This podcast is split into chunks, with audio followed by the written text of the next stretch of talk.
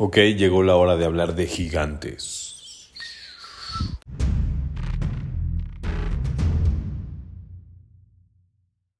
Esos que poblaron el mundo en los días de Noé, esos que poblaban la tierra de Canaán en la época de los faraones egipcios, esos gigantes de los que habla la Biblia. ¿Cómo la Biblia habla de gigantes? Sí. ¿Gigantes reales? Sí.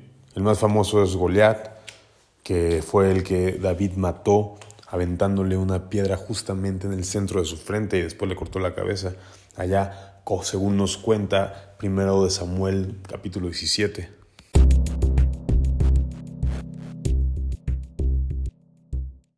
Lo primero que debemos saber es que no, los gigantes no son humanos, no son humanos o personas bien grandotas que miden un chorro. Ni siquiera este eh, poseedor de récord Guinness, Robert Waldorf, que mide 2 metros 77, es un gigante. Él es un humano como todos los demás. Digamos que los humanos nacen de una mujer y de un hombre. Los gigantes no. Los gigantes no son humanos. Ellos nacieron de otra forma, no llevan la imagen de Dios consigo. Sus cuerpos no van a ser redimidos. Esta raza es una raza híbrida. Según nos cuenta Génesis 6, nacieron de la unión entre los ángeles caídos y las mujeres.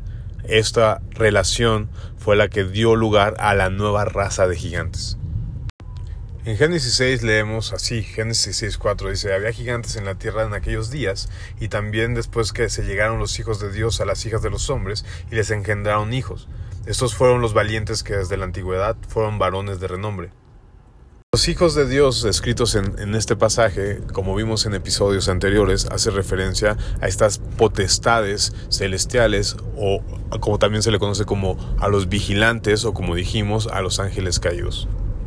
En Génesis 6.4 la palabra gigante es la palabra nefilim en, hebreo. Esa palabra nefilim está envuelta en cierta polémica. Algunos piensan que está haciendo referencia o se podría traducir como los valientes o como los caídos. Pero un estudio detallado de esa palabra nos arrojaría la conclusión de que está haciendo referencia a gigantes, no a valientes, no a caídos, sino a gigantes, tal y como lo entendieron los rabinos que tradujeron del hebreo al griego la Septuaginta, que dijeron que eran gigantes. ¿Y cuánto medían estos gigantes? Bueno, tenemos algunos datos en la Biblia. En Deuteronomio 3, 11 leemos sobre Og, rey de Basán, que era gigante, y nos dice que su cama medía nueve codos. ¿Esto cuánto es? Digamos que los codos son una medida medio arbitraria, no está bien definido exactamente su longitud, pero en las diferentes culturas todas las medidas o toda la longitud de un codo oscilan en medio metro más o menos.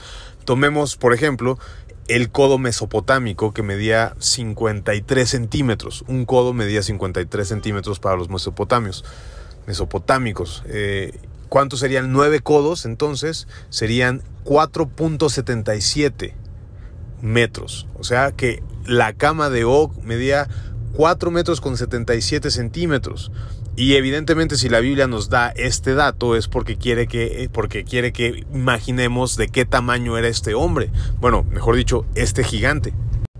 Otro gigante del cual tenemos su medida es el gigante Goliat, el famosísimo gigante Goliat, que fue vencido por David cuando éste le aventó una piedra justo en el centro de su frente. La medida de Goliat, según la Biblia nos dice, era de seis codos con un palmo. Bueno, un palmo era más o menos la mitad de un codo. Entonces sería más o menos 6.5 codos o seis y medio codos. Eso multiplicado por el codo mesopotámico, que eran 53 centímetros, nos da la cantidad de 3 metros con 44 centímetros. Digamos que entonces Goliat medía 3 metros con 44 centímetros. Estas medidas de gigantes son demasiado grandes para pertenecer a humanos. Insisto, no eran humanos, eran otra raza. Hoy en día la historia de David y Goliat es la historia donde un jovencito armado solamente con una onda y una piedra vencieron al gigante Goliat. Es utilizada para hablar acerca de vencer nuestros temores o vencer nuestras adicciones, haciendo del gigante una alegoría, una metáfora de los problemas que no podemos enfrentar. Pero en aquel entonces, literalmente, hablaba de que hombres se enfrentaban a gigantes en la batalla, gigantes que medían a veces lo que mide un poste de luz. Y sorprendentemente Dios le daba la victoria a sus guerreros cuando se enfrentaban frente a esos monstruos, tal y como lo había prometido.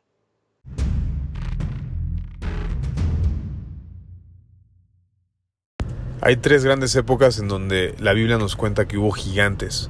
La primera es en los días de Noé, antes del diluvio. La segunda es eh, cuando Moisés saca al pueblo de Egipto y va hacia la tierra de Canaán y tienen que luchar por conquistar la tierra de Canaán. Y la tercera encontramos también en el reinado de Saúl, en la época de David, encontramos también la presencia de gigantes. Con respecto a la primera etapa, la etapa prediluviana en los días de Noé, hay varias cosas que destacar. Una de ellas es que podemos creer que todas las, todas las razas y todos los seres humanos y todos los animales incluso sufrieron algún tipo de corrupción genética causada por los gigantes. En el libro de Enoch vemos que los gigantes también tuvieron relaciones no solamente con eh, los humanos, sino también tuvieron relaciones con los animales, dando origen a, a seres que hoy son considerados mitológicos, como los centauros, minotauros, sátiros y ese tipo de seres que la Biblia menciona y que en otro podcast hablaremos de ello.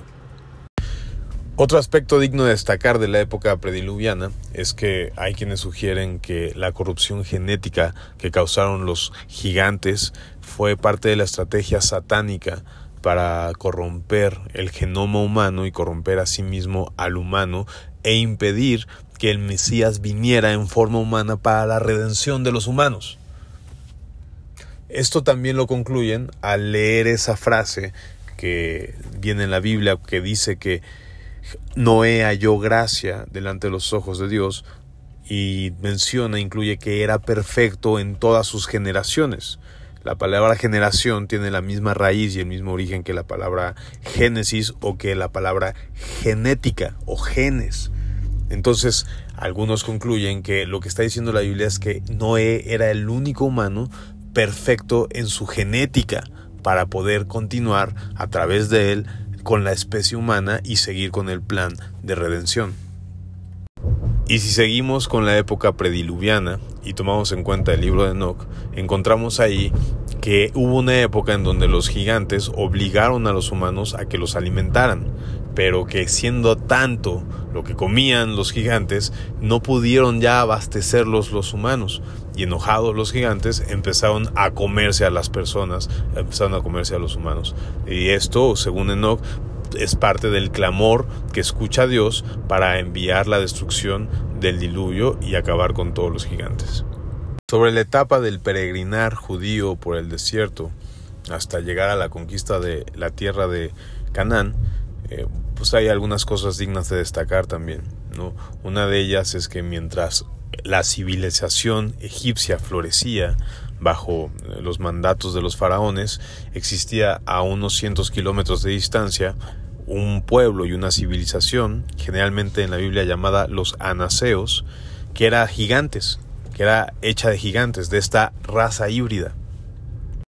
Esto sugiere que era muy probable que la civilización egipcia y todos eh, por esa época supieran de un evento tan destacado y sorprendente que era que existían civilizaciones de gigantes. Tal vez Incluso eso es lo que vemos retratados en los jeroglíficos de sus paredes de las pirámides o de sus pinturas, gente demasiado grande. Otra cosa que parece interesante en este periodo, si de resolver misterios se trata, es cuando los hebreos recibían de parte de Dios la instrucción de eliminar y arrasar por completo con algún pueblo en específico, con algún pueblo cananeo en específico y algunos creen que esa instrucción, que en un principio parece despiadada, en realidad es porque el pueblo en específico al que se pide destruir es un pueblo de gigantes y de raza híbrida. Por eso se pide destruir ganado, mujeres, niños y a todo lo que había ahí, puesto que era una raza de gigantes. Y es que si hacemos un estudio un poco más profundo sobre los pueblos que habitaban la tierra de Canaán en la época de la conquista hebrea, podríamos llegar a conclusiones de que más de uno de esos pueblos eran de raza de gigantes. Con respecto a la época de David y su reinado, nada más mencionar que se cree que fue en esta época, bajo el ejército de David, que se exterminó por completo de la faz de la tierra a la raza de los gigantes, que fue David y su ejército el encargado de exterminar completamente de la faz de la tierra a los gigantes. Ahora, nos quedan algunas preguntas en las cuales pensar. Por ejemplo, ¿cómo fue posible que seres espirituales pudieran engendrar a personas de carne y hueso, ¿no? En este caso, a mujeres de carne y hueso. Hay dos posibles respuestas en las que podemos pensar. Una de ellas es que sucedió algo similar a lo que pasó con el nacimiento de Jesús, que el Espíritu Santo engendró en María a Jesucristo. Ahora, esto lo vemos un poco probable o muy poco probable porque eh, Jesús no nació siendo un gigante o naciendo un híbrido, sino que nació siendo completamente hombre y completamente Dios. Digamos que pareciera que este proceso de, de engendración es propio exclusivamente de Dios, cuando María le pregunta al ángel que anunciaba esta noticia, le dice, ¿cómo es posible que yo quede embarazada si no conozco a ningún hombre? Dios le dice, perdón, el ángel le dice a María, ¿hay algo imposible para Dios? Una pregunta retórica, que efectivamente no hay nada imposible para Dios. Entonces, pareciera que este proceso de engendrar del espíritu a una persona física es exclusivamente de Dios Todopoderoso. Entonces vemos poco probable que haya sido así en el caso de los gigantes. La segunda opción que vemos más factible es que los vigilantes, los ángeles caídos, tomaran forma humana, que corrompieran su gloria, en este sentido, como dice Judas, y hayan tomado forma humana para poder tener actos sexuales con las mujeres. Esto es más factible porque además vemos que ya ha sucedido en la Biblia cuando Dios eh, se materializa y va a visitar a Abraham antes de destruir Sodoma y Gomorra, va acompañado de dos personas o de dos ángeles, dos ángeles con forma de humanos. De hecho, estos dos ángeles con forma humana van hasta Lot en Sodoma. Y es interesante que ese relato, el relato de Sodoma y Gomorra, menciona que los habitantes de esas ciudades querían tener relaciones sexuales también con los ángeles materializados. Otra pregunta que surge es cómo es posible que si la Biblia dice que en el diluvio toda carne pereció, obviamente exceptuando a los que iban en el arca, ¿cómo es posible que después del diluvio encontramos relatos de gigantes en la Biblia? Hay varias respuestas para esto. Unos, pues la más clásica es que pues sobrevivieron los gigantes al diluvio, y algunos piensan que incluso agarrados de la cubierta del arca, durante esos 40 días se mantuvieron ahí hasta que pudieron volver a pisar en tierra firme o tierra seca, pero es poco probable porque la Biblia dice que toda carne pereció.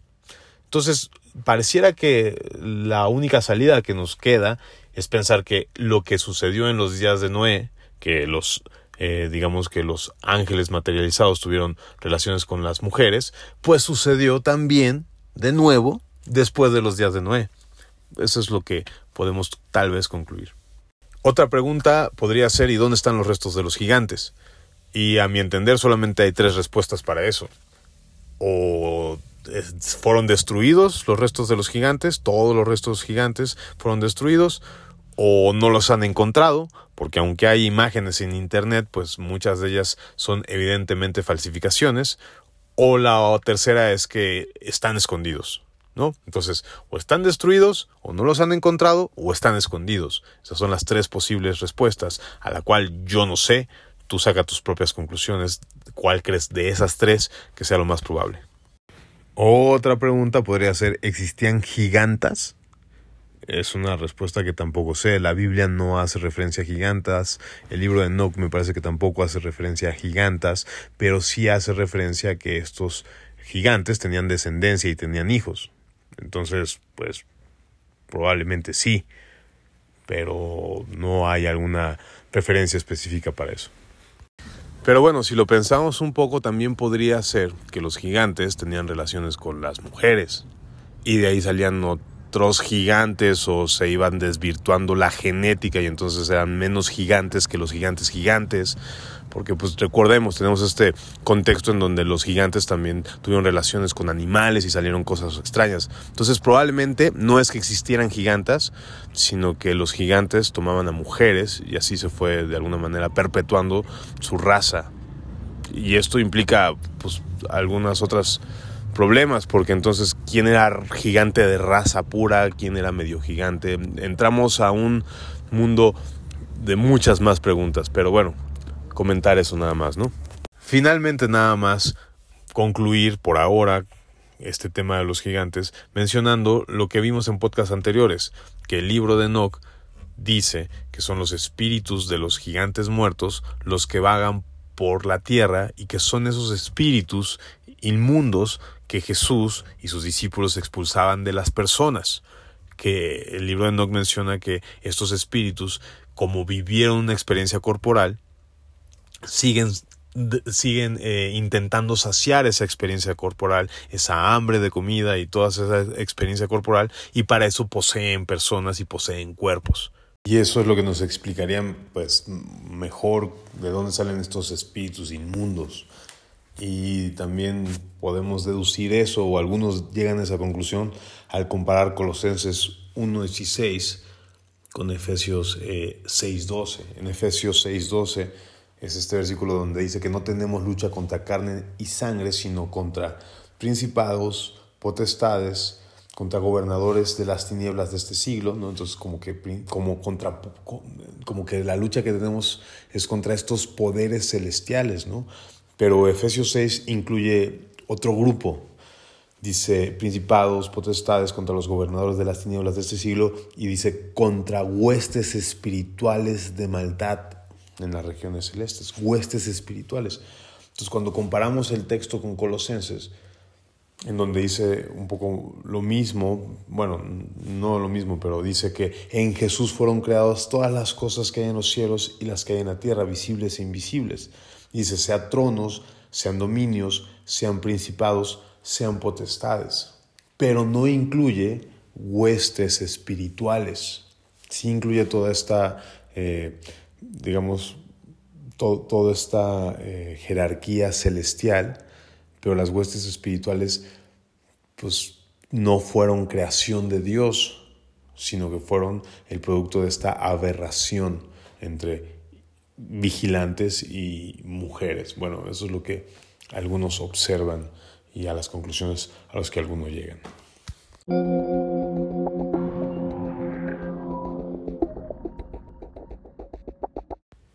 Ahora sí es todo por esta ocasión. No olviden suscribirse al podcast y compartirlo. Hasta la próxima.